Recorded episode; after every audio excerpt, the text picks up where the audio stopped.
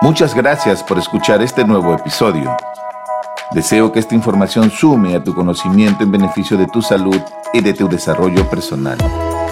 Que tengas una excelente semana y recuerda que no importa lo lento que avances, siempre y cuando no te detengas. Gracias por escucharme y te invito a que continúes siguiéndome en esta segunda temporada con próximos episodios. Cuídate.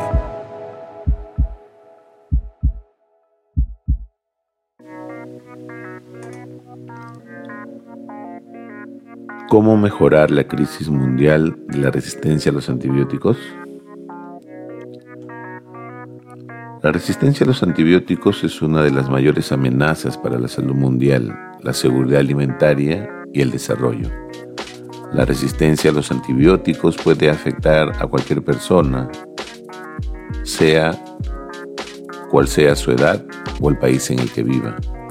Cada vez es mayor el número de infecciones, por ejemplo, por neumonía, tuberculosis, gonorrea y salmonelosis, y que lamentablemente el tratamiento se vuelve cada vez más difícil porque los antibióticos están perdiendo su eficacia. La resistencia a los antibióticos prolonga las estancias hospitalarias, incrementa los gastos médicos y aumenta la mortalidad.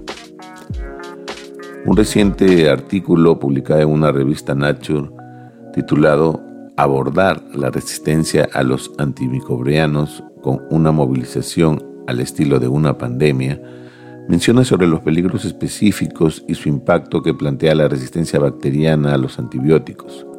Alexander Fleming advirtió sobre este problema en un discurso que hizo cuando ganó el premio Nobel en el año 1945 y décadas después sus advertencias han resultado en extremo proféticas. En 2019 las infecciones resistentes a los antibióticos fueron responsables de casi 1.3 millones de muertes en todo el mundo, más que la infección por VIH o malaria. Esta cifra alcanzaría a los 10 millones en el 2050, a menos que hoy se tomen medidas importantes. En adición, la pandemia por el COVID-19 ha exacerbado este problema debido a que se hizo un uso inescrupuloso de antibióticos, inclusive antibióticos de amplio espectro. Han pasado 40 años desde que se descubrió una nueva clase de antibióticos y en la actualidad existen menos de 50 en desarrollo en el mundo en comparación con más de mil medicamentos, por ejemplo, que se están buscando para tratar el cáncer. Para hacer esto más complejo, uno de cada cuatro de estos antibióticos que están en estudio, que son candidatos, tienen nuevos mecanismos de acción, es decir, tendríamos en promedio cerca de 10 candidatos que podrían mejorar el escenario de la resistencia antibiótica.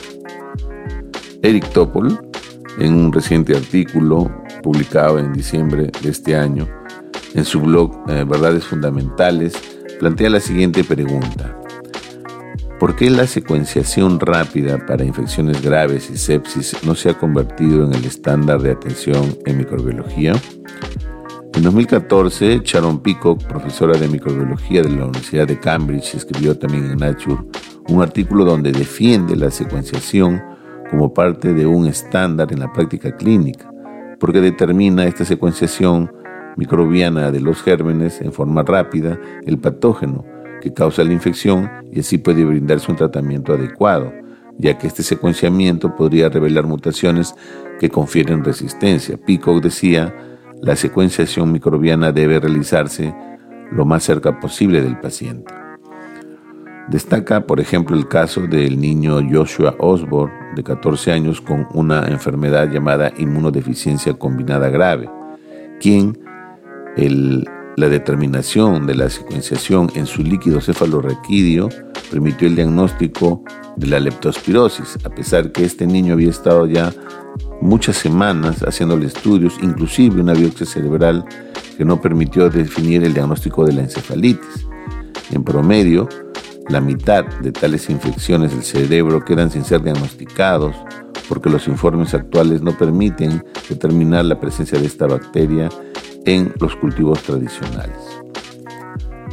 Entonces, ¿Qué ha cambiado para incorporar la secuenciación como un estándar en la atención para infecciones graves o sepsis? Eric Toppel responde, esencialmente nada.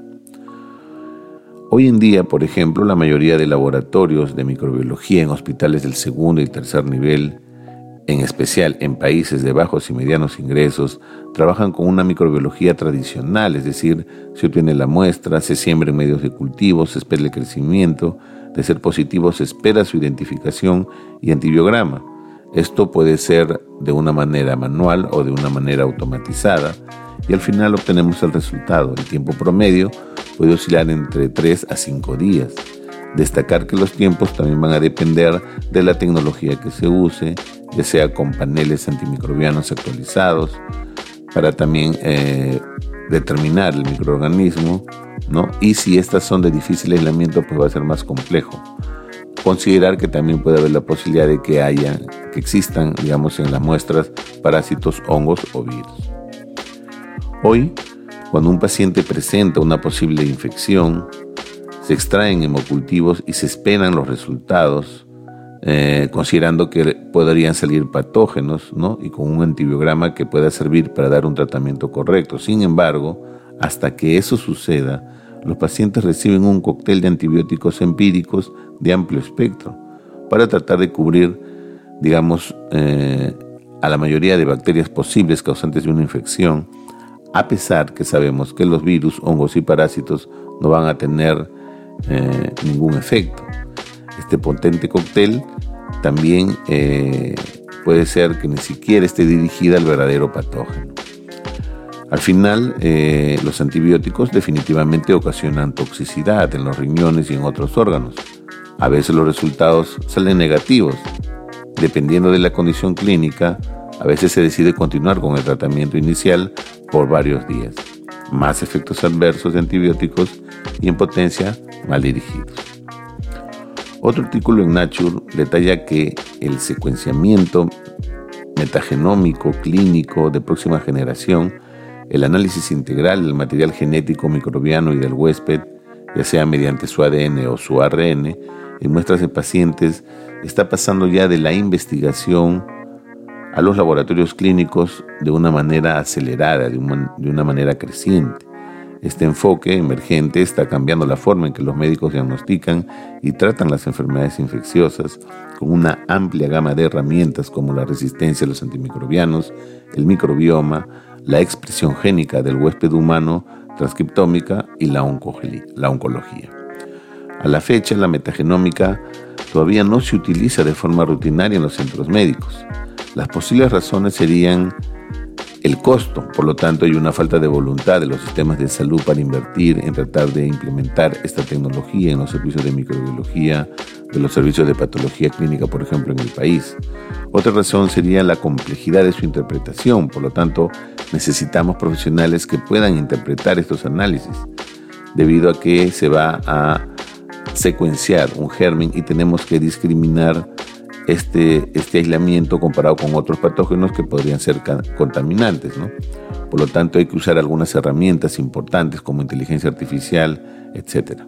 Y otra limitación podrían ser ya las regulaciones locales que pudieran existir en cada país en relación al control de calidad para este tipo de metodologías. Por ejemplo, un estudio reciente en Londres evaluó el potencial de la metagenómica clínica en muestras respiratorias para verlo en pacientes de unidades de cuidados intensivos con el COVID-19.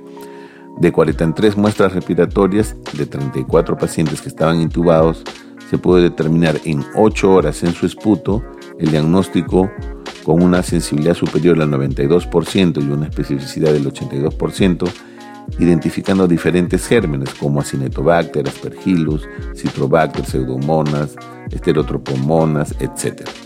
Este estudio demuestra el potencial de la metagenómica clínica para mejorar el tratamiento y las infecciones bacterianas y fúngicas y así hacer que la administración de los antibióticos, la identificación rápida de los gérmenes, permitan intervenciones oportunas para el tratamiento específico en pacientes. La sepsis es una de las principales causas de muerte y representa una de cada cinco muertes en el mundo, alrededor de 11 millones de muertes en el año 2017. Los pacientes y sus familias, si conocieran quizás sobre esta tecnología, probablemente empiecen a reclamar. Eric Topol termina con una reflexión. Sigo pensando en cuántas vidas podríamos salvar y podríamos haber salvado si estuviéramos implementando esta tecnología en la práctica clínica en respuesta al artículo de Peacock en el año 2014. Con la creciente y urgente amenaza que representan las superbacterias resistentes a los antimicrobianos, no tenemos tiempo que, que perder. Si deseamos luchar de forma frontal contra la resistencia a los antibióticos, los sistemas de salud públicos y privados deben sumarse en hacer visible esta situación y contar con esta tecnología en los servicios de microbiología. Cambiar el paradigma de la identificación bacteriana al secuenciamiento es una necesidad. Se deben actualizar los petitorios y se deben destrabar burocráticamente todo lo que sea relacionado en beneficio de implementar estas metodologías, en especial en el sector público, para contar con este método en los servicios de microbiología para el beneficio de los pacientes y de nuestros indicadores de carga de enfermedad. Muchas gracias y será hasta otra oportunidad. Muchas gracias por escuchar este nuevo episodio. Deseo que esta información sume a tu conocimiento en beneficio de tu salud y de tu desarrollo personal. Que tengas una excelente semana y recuerda que no importa lo lento que avances, siempre y cuando no te detengas. Gracias por escucharme y te invito a que continúes siguiéndome en esta segunda temporada con próximos episodios. Cuídate.